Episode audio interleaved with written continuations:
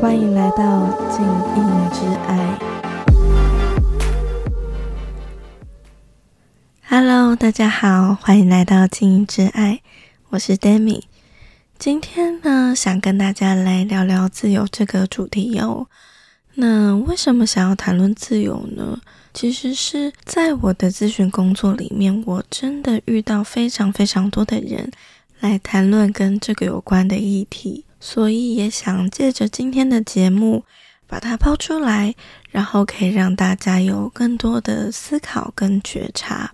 第二个原因其实是，呃，我自己非常喜欢的一个心理咨商学派——存在主义。它里面就认为，自由是人生命中的四大终极关怀之一。当然，除了自由之外，也包含了其他三个，像是孤独啊、无意义感跟无可避免的死亡。这三个也是非常重要的人生议题。所以在之后的节目有机会，我也会陆续跟大家做分享。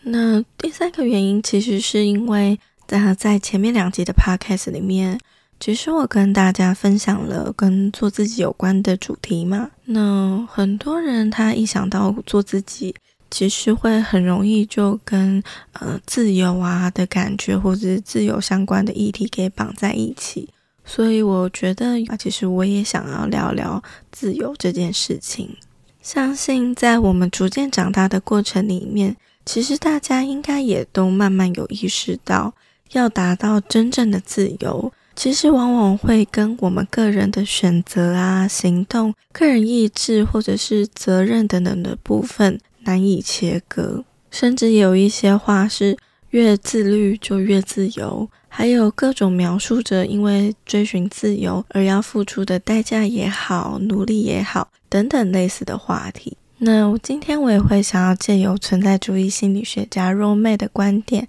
来跟大家来分享，可以如何看待自由？如梅他把自由分成存在的自由跟基本的自由两种形式。第一种存在的自由，其实指的是我们人都有做出选择跟行动的自由，可以无拘无束、自由自在，想干嘛就干嘛的那种自由。而且这种自由是不需要经过别人同意，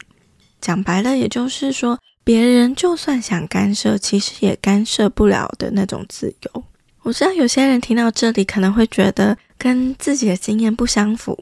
因为明明从小到大自己就是被管到大的嘛，从小长辈管，到学校老师管，上班之后老板管，那为什么又会说？别人其实没有办法干涉我的自由呢。我知道，虽然你可能会觉得很不可思议，或者是不能理解，但事实上，虽然我们会被外在各种东西给限制，可是我们真的确实是拥有自由的。这句话其实不是干话哦，就是我会邀请大家去思考。其实这句话背后要传递的讯息是：我们每个人都有权利，都有选择权。决定自己要怎么做。我拿一个比较极端的故事来举例哦，在二战时期的时候，有一位医生，他叫做 Victor Frankl，他是一位历经纳粹集中营的幸存者。嗯，如果说大家有看过相关的纪录片或书籍，其实就会知道，在集中营的生活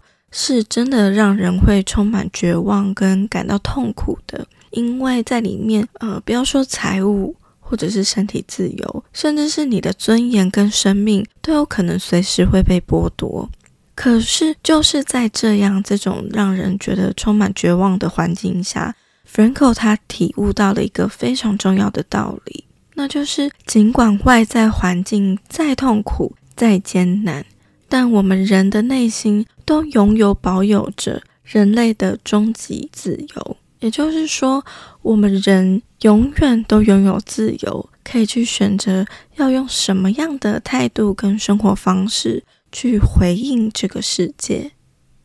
那第二种若妹他认为的自由，其实是基本的自由，它指的是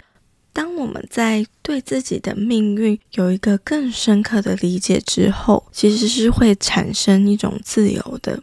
嗯，我举例来说，就像是，嗯，假如今天有一个人，他因为在过往的感情中，曾经被深爱的伴侣给劈腿背叛过，让他会觉得对感情不信任，会觉得没有安全感，或者是因为太害怕再经历一样的事情，所以在那之后，他对于新交往的对象都会有非常高的一个控制欲。虽然说这样做蛮大机会可以让他去避免掉，呃，再次被劈腿的恐惧，可是却对他的情感关系造成很大的破坏，因为高控制其实就是会让对方产生不舒服的感觉嘛。那如果今天这个人他可以经由疗愈也好，去整理自己的内在，他就有机会可以去理解、去体验到他过往情感给他造成的创伤，会使得他倾向以特定的方式或者是模式去对待另外一半，而这样的方式其实是会让伴侣产生困扰、产生痛苦的。那现在的他也因为经过了疗愈释放也好，整合也好。他开始可以学习用新的方式去对待另一半，这个时候，他其实就已经从他过往的感情惯性中产生自由了。相信从上面的分享，大家会发现，在我们的生命里，我们确实会遇到种种的限制跟困难。可是，只要我们是生而为人，我们就必定拥有自由。就算我们今天选择要放弃自由，它其实也是我们的一种选择，也是我们的一种自由。如果你真的真的可以明白人是注定自由的话，其实很多时候我们需要诚实的回来面对自己的，就是真实的我到底有多想拥有自由。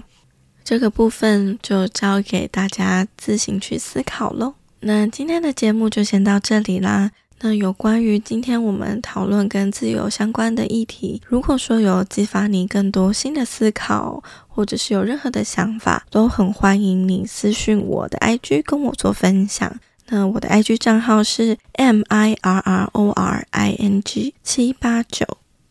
祝福我们每个人每天都越来越深爱我们自己，我们的生命都越来越顺利。所有我们能想到的一切丰盛、喜悦跟爱，都会源源不绝的进到我们的生命里。